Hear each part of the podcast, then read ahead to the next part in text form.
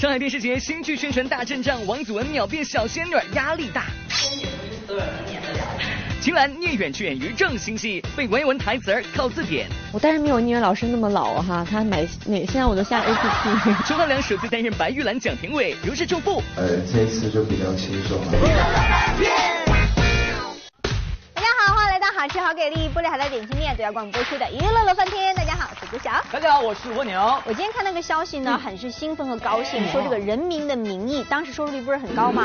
听说有二了，你知道吗？有续有续集了，但是我觉得大家也不要期待太高了。你看看呢，大家这个通常拍的这个续集的话呢，也不是很受欢迎。再加上这部剧集的话呢，已经换了演员阵容，都没有达康书记，我们还看什么看呢？你这就不懂了，就是因为换了演员阵容，这个演员阵容真的是太过强大了。里面有谁？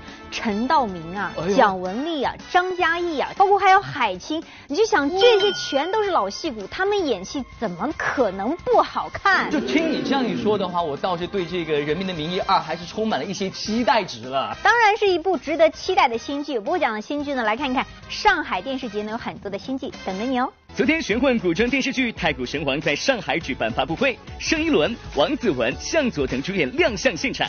据说此次在戏中，咱们古灵精怪的曲妖精王子文摇身一变成了位小仙女。哎呦，画风转变这么快，不知道王子文适应得了吗？第一次演仙女，有压力。仙女不是所有人能演得了的。没有啊，这不是仙女，我演的是一个郡主。刚刚发的是二点多嘛，先先换。现在还在不仅要扛起小仙女的名头，王子文更是在剧中首次挑战大戏了。虽然紧张是难免的，但好在同剧组有武打精英向佐这位免费的好老师。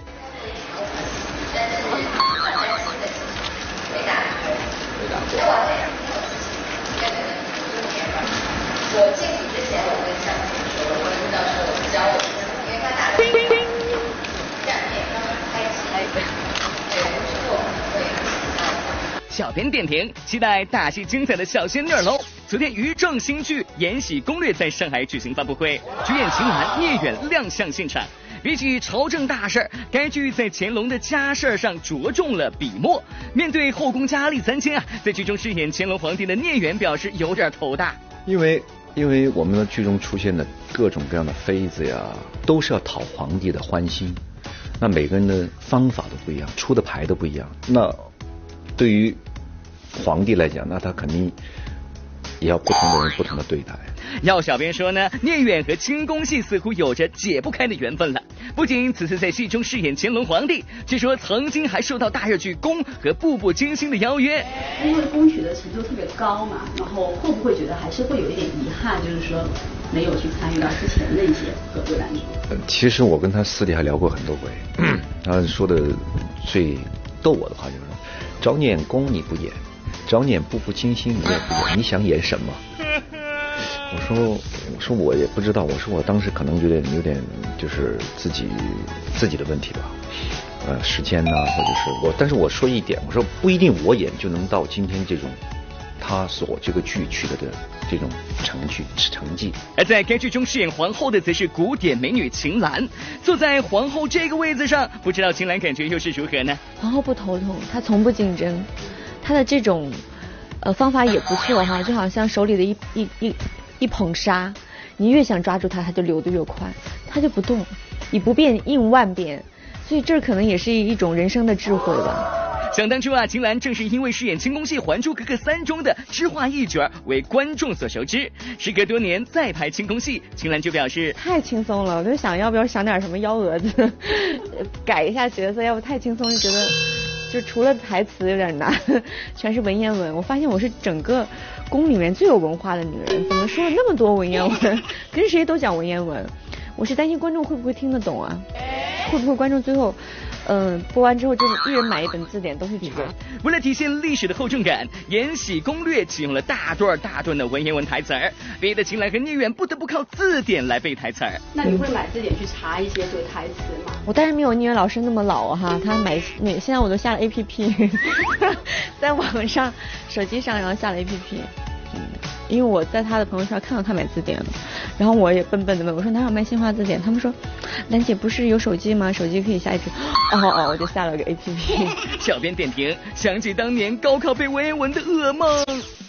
改编自同名小说的网剧《身为一个胖子》昨天在上海举办发布会，主演戚薇和原著作者张浩晨一同亮相现场。只不过这开场嘛，犀利的七哥就开始怼人了。薇姐就是一开始，哎，看着跟我不，熟七哥，七哥，七哥，薇姐，对，七哥，对对，年纪还太小。显然，这样的幽默诙谐的玩笑话已经把两人的友情体现的淋漓尽致了。而随后呢，七哥更是一言不合就爆料与张浩辰的此番跨界合作，简直就是水到渠成。两人之间有着诸多说不清道不明的默契与相似。浩晨之间的合作通常都是顺其自然，就是突然间发生的。比如说，他是作家，他是插画家，但是我没有很在意他自己的身份。通常，比如说有一个想法，说浩辰，你能帮我画个插画吗？一天就画完了，然后就没有，然后哎，我就发出去了。然后就有一我有一首歌，我觉得哇，浩辰喜欢 J J，他喜欢林俊杰，然后那首歌刚好是林俊杰给我写的。我说那为什么不让他写词呢？我就跟他说，哎，那你帮我写个词。哒哒哒哒，一天也就写完了，你这么厉害。突然有一天我就很喜欢他书里的某个故事，我说哎，这样子把它拿出来拍电影吧。他说哎好啊，那我们就拍吧。就这样对，然后就一天就拍完了。拍电影、拍电视剧，就就就都拿着。所以我们之间的是啪啪啪啪的友情。乐翻天综合报道。夏天到了，我现在晚上很少看朋友圈。哦，为什么？因为怕中毒啊！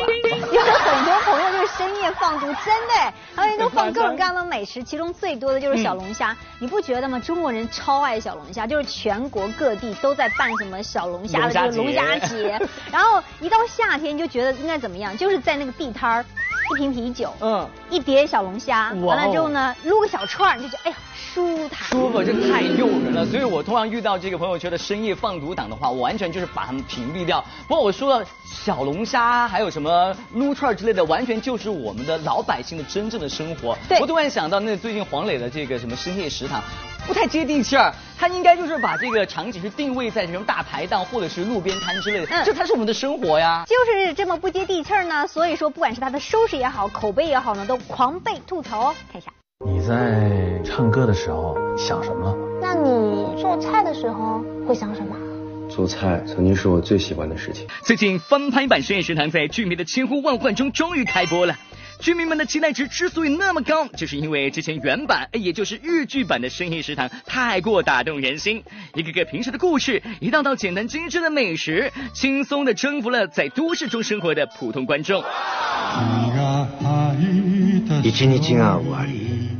人々が家路へと急ぐ頃俺の一日は始まる人は 深夜食堂って言ってるよ。客が来るかって？それが結構来るんだよ。而令人意外的是，翻拍版《深夜食堂》首播竟只拿到二点三的低分。即便请来了大半个娱乐圈，拥有超强的实力阵容，依旧没能拯救《深夜食堂》口碑收视双滑的悲惨宿命。哎，不得不说啊，熟悉的配方却配制出不可描述的味道呀！相比原剧小人物在食物中娓娓道来的感人小故事，翻拍版《深夜食堂》演员演技浮夸，广告满屏飞，剧情没有代入感，这些足够拉垮一部好。剧了，我怎么跟观众交代啊？那怎么办？无论怎么做，我们都会被骂的。好吧，先看这开篇挑大梁的上线的女主角吴昕，波西米亚辣眼睛造型先不说了，这演技着实是很感人。哎，不是撅嘴，只是瞪眼的，你确定没有走错剧组吗？要什么？B 套餐。B 餐还有吗？B 餐只剩一套了，只剩一套了。那给他好了，我换 A 套餐。A 餐、B 餐各一份啊！不好意思啊。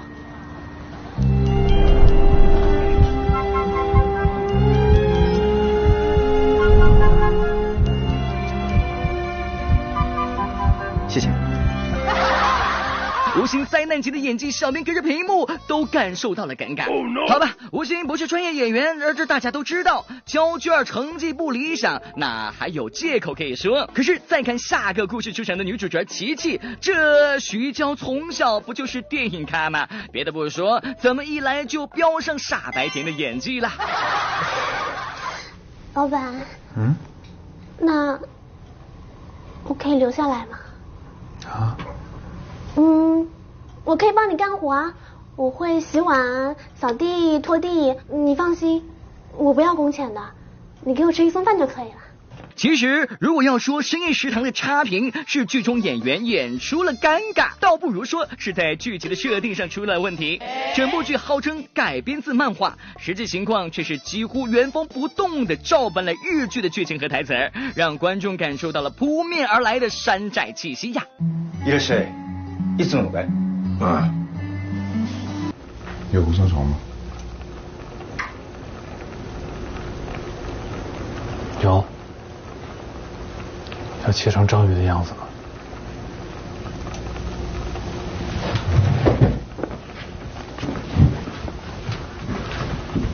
来一份。日式风格的店面，几乎相同的店内布景和人物造型。黄磊全程穿着一件与中国厨师格格不入的日式衣服，偏偏却又不是在做日料，而是在煮泡面。最快速方便的一种食物，感觉上和真正的料理。还有一点距离，但是只要多花些功夫，它也会有意想不到的美味。中国美食千千万，但在一部美食主题电视剧里，一个深夜饿着肚子的人，为什么要专门跑到日式酒馆里吃一碗老坛酸菜方便面呢？当然，我们有一百个弃区的理由，其中最不想说的就是广告了。这碗老坛酸菜方便面的广告植入也真是有够简单粗暴呀。可以点了吗？啊啊哦，可以。点什么？呃，泡面。呃，刚好进了点老坛酸菜，要不要来个酸菜泡面？好呀好呀。稍等。既然是中国版的深夜食堂，为何不加入点真正的中国元素，体现最真实的中国美食文化？比如深夜大排档、深夜路边摊，这些远比脱离现实的深夜日本小酒馆来的是接地气了。与其这样花钱花力去翻拍别国文化，编剧们不如多开动脑子，多写原创剧本，发扬光大咱们中国自己的美食文化。乐翻天综合报道。变形金刚五全球首站首映礼来华，张杰演唱片尾曲燃爆了。李荣浩二次出店嘲笑清新造型像睡衣，我的睡其实是睡衣睡衣。广告欢迎回到好吃好给力玻璃海的点心面独家冠播出的娱乐乐翻天。大家好，我是朱翔。大家好，我是蜗牛。接下来来讲讲李冰冰。近年来呢，出现在媒体面前的时候，永远都是高贵的、美丽的、大方的，对不对？是。接下来呢，给你们看几张照片。我们的冰冰姐，你好像变了哟。这变？哇，鼓掌，你就完全是想黑咱们李冰冰吧？就是。这个动作才摆到一半，为什么就被大家看到了？而且好像这个肤色比以前看到的会黑很多，怎么回事啊？我跟你讲啊，冰冰姐，你好有勇气的，完全未修的图，你现在都敢放出来，绝对是自信的一种表现。我跟你说，放飞自我的豪爽性格了。哎，我觉得这组照片我该取个新的名字，叫什么？呃。李冰冰的变形记，哎，我还变形金刚呢！我讲这个变形金刚五，接下来看看全球的第一站宣传，竟然在中国，看一下。昨天电影《变形金刚五：最后的骑士》全球首映礼空降广州，导演迈克尔贝携新晋女主劳拉哈德克、童星伊莎贝拉莫奈以及四朝元老乔什杜哈明、男神张杰一同现身红毯。二零一七年恰逢变形金刚系列电影诞生十周年，所以本次首映礼现场简直是影迷们的大狂欢。不过，一向不按套路出牌的导演迈克贝一开口就搞大事。The story is my last Transformers. Oh no! You guys have been amazing fans. That's why you're first in the world. 什么麦岛不拍变形金刚了？呃，不行，不止影迷们不答应，老天爷也不答应。你看，现场就突降大雨。不过我们的麦岛可是绅士男友力爆棚。好，那 you know maybe we should just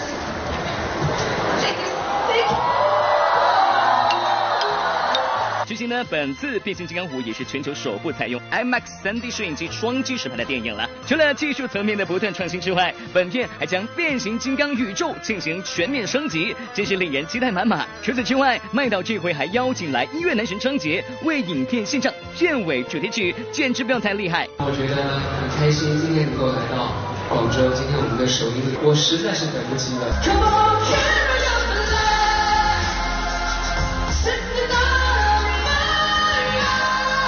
小编点评只能说超燃超好听呐！昨天陈奕迅、李荣浩、陈国坤在香港为新电影试造型，看陈奕迅一身酷似成龙大哥的造型，真是让人有点忍俊不禁呐。我觉得我造型造型不搞笑啊，还行吧，因为不不是我平常就这么穿啊。对啊，在家里就穿着很舒服啊。我的睡其实这个睡衣睡衣家里睡衣，因为我的我家里的对我家里的那个啊。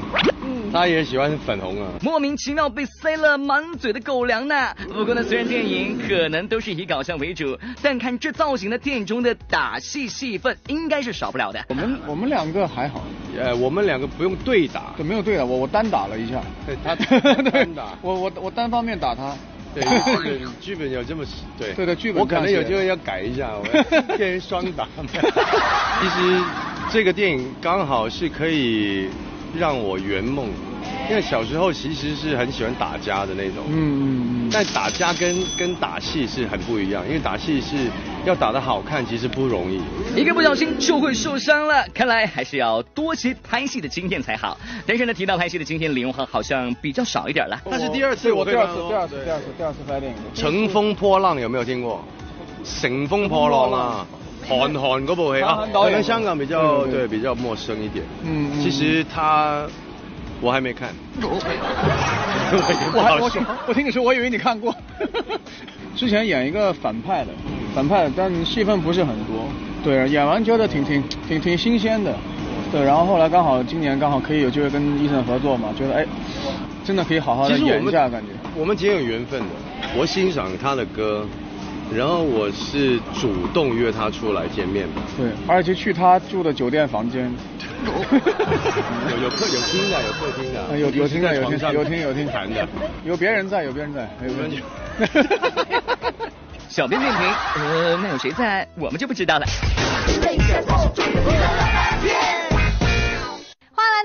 到玻璃海的点心面娱乐显微镜的环节，只要你答对问题呢，就有机会拿到我们奖品了。来看看昨天问题的正确答案呢是谭松韵。恭喜一下的朋友，除了获得玻璃海苔提供的礼包一份之外呢，另外还有我手上乐翻天为你们定制的充电宝是送给你们的。好，我们再看今天的娱乐显微镜的问题，问题就是拿着这个猪脚的人是谁呢？如果大家知道答案的话，赶快通过微博和微信的方式来告诉我们。回答正确就有机会可以获得玻璃海苔送出大礼包，以及我们东南卫视乐翻天的定制充电宝啦。是的，希望大家来索取了。今天节目就这样了，明同时间我们再见喽。再见。Yeah.